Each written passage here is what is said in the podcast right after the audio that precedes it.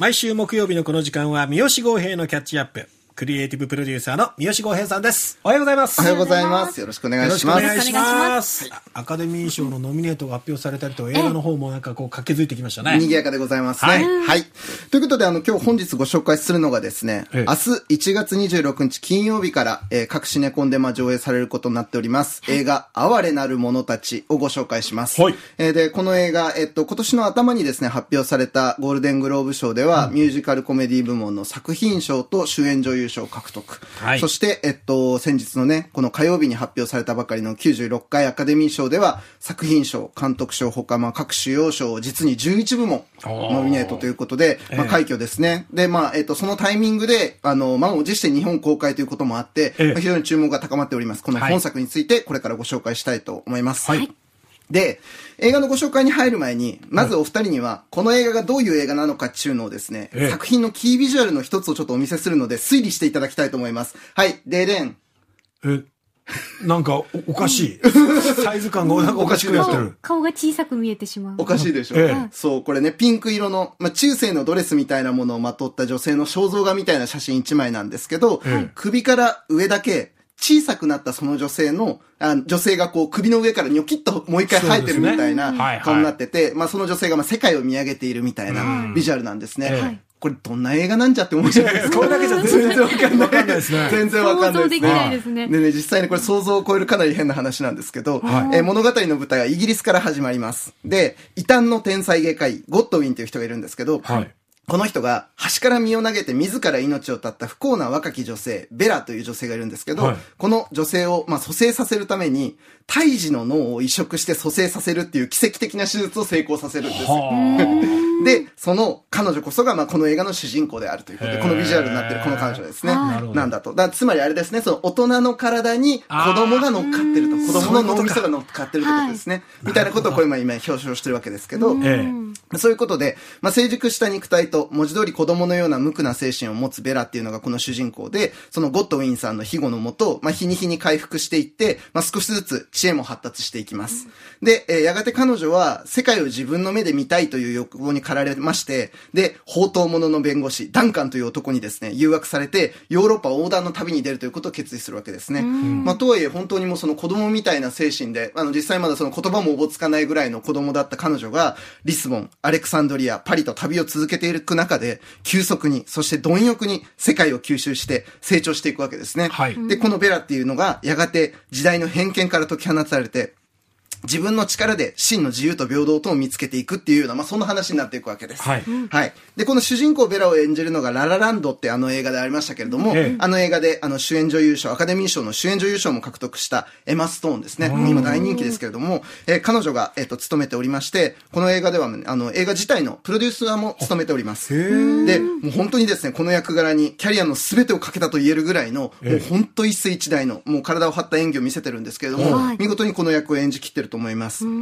で、えっと、監督はギリシャ出身のヨルゴス・ランティモスさんという監督で、これあの、皆さんあんまりご存知ない方ももしかしたらいるかもしれないんですけど、はい実はもう長編デビュー作以来ですね、ずっと発表する作品はどれも国際映画祭で、ええまあ、高い評価をもうとにかく集め続けている、まあ、実力派監督ですね。えー2015年のロブスターという映画ではカンヌ審査員賞。2017年の聖なる鹿殺しっていう映画ではカンヌ脚本賞。そして2018年の女王陛下のお気に入りという作品ではベネチア銀獅子賞と主演女優賞の受賞をはじめ、アカデミー賞では作品賞を含む、その年最多ノミネートを受けて、うち7部門で受賞と。もうバリバリですね。はいはいはい でも現代の映画界でもまあ極めて重要な位置を占めるまあ作家の一人と言えますね。はい。はい。で、まあ、この、あの、タッグで、まあ、おあの、届けられるこの作品なんですけど、はいまあ、ここからもう少しだけ映画の中身について、まあ、その見どころを紹介したいと思います。はいで、まあ、この映画、まあ、先ほどご紹介した通り、まあ、ある異端の科学者によって蘇生された大人の体に子供の精神を宿す、なんかこれコナン君みたいですけど、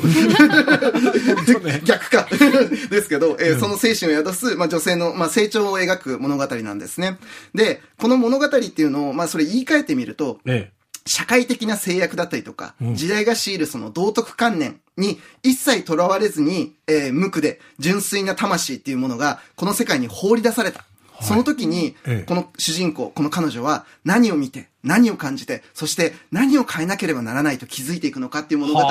なるわけですね。で、未発達の状態から好奇心と経験、もう自らが得ていくその経験を武器に、急速にまあ成長していく彼女なんですけど、えまあ、その過程では、これ実はこの映画、あの、R18 にも指定されているぐらい、まあ、かなり、まあ、あの、もう隠さない表現がどんどん出てくるんですけど、まあ、そういうことも含めて、でもそれは、あの、単にもう、その、なんか、セクシーなことではなくって、どっちかというと、自らの身体の問題として、セクシュアルを体験し、探求していくっていうことも試していきながら、自らを取り巻く、その他人との、そして社会との、世界との自分の間に潜む、まあ、その真実みたいなものを、まあ、次々と見つめていくっていうような映画になっていくわけですね。え。で、この、まあ、あり方を、まあ、エマ・ストーン、主演のエマ・ストーンは、えっと、自分の、まあ、インタビューの中で、うん。こうあるべきと教え込まれることなく、育まれていく世界を想像してみることなんですっていうふうに言うわけですね。いいこと言いますよね。で、あるいは原作者のアラスター・グレイさんが言うには、えっと、私たちが普通だとみなしているように、みなすようになった悪、を受け入れないことで、世界をより良い場所にすることでもあるということですね。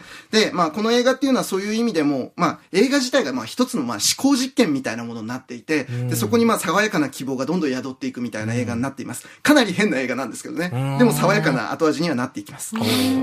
で、えっと、このまあ、ベラがまあ、みるみる成長していく過程っていうのが、まさしくもうこの世界で生きてきた女性が、えー中世から近代、現代に至るまで、ええ本当にその数百年の歴史で、まあ、経験してきたあらゆることっていうのを、もう本当にこの2時間の中で高速に摂取していくような映画になっていて、で、それを、その過程を経て、自らの道を選び取っていく、あの、もう本当そのスポンジみたいな、あるいはバネみたいな存在として、このベラっていうのが本当に痛快なキャラクターになっていると思います。で、この権力も常識も引き離して、自身の女性としての精神だったりとか、うん身体一つで答えを求め続けていくような純真な姿っていうのは、世界各国でまあこれまで、あの活動してきたその女性活動家たちみたいなのの姿がまあ非常に重なってくるものになっていくんですね。なるほどで、僕は実はこの映画を見てた時に、ええ一番それが重なったのは、実は福岡にもゆかりのある婦人解放運動家の、あで、アナキストでもある伊藤野江さん。はいはい、野江さん。なんです。ええで、えっと、ここで言うそのアナキストっていうのは別にその政府を転覆するテロリストみたいなことではなくって、ええっと、もっとこう、なんていうの、世界をより良くしていくために、まあ、活動する人っていうことなんですけど、まあ、その辺の伊藤野江とのつ、まあ、そのつながる部分っていうのは、まさしくこのあの、昨年9月にですね、この番組であの、神戸さんが、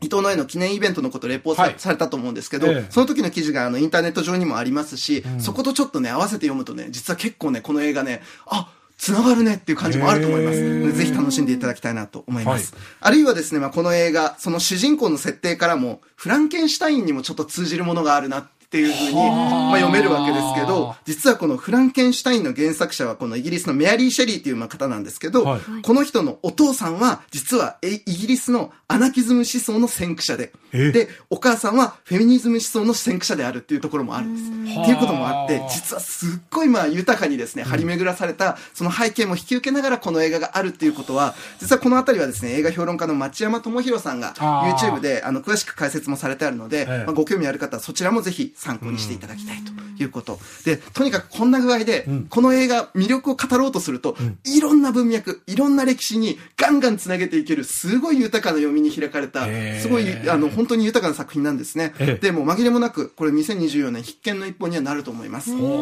で、僕は個人的に、この一番ラストに、まあ、出てくるある演出を皆さんはどうご覧になるかなっていうところはちょっとね、感想もいただきたいところもあるのではあ、ちょっとね、ぜひね、見た方教えてください。あの、ちょっとね、一緒に感想交換したいなというふうに思います。ということで、えっええと、哀れなる者たちね、えっと、隠し寝込んで、えっと、1月26日明日からですね、はい公開になりますので、ぜひチェックいただきたいというこことのご紹介でございました。はい。はい最後は、あなたへの宿題が出ましたよ。そうですよ。見たらね、ちょっとね。という方はぜひ感想を寄せていただければと思います。皆さんありがとうございました。あありがとうございました。ここまで三好豪平のキャッチアップでした。ここで Google ポッドキャストをご利用の方へお知らせです。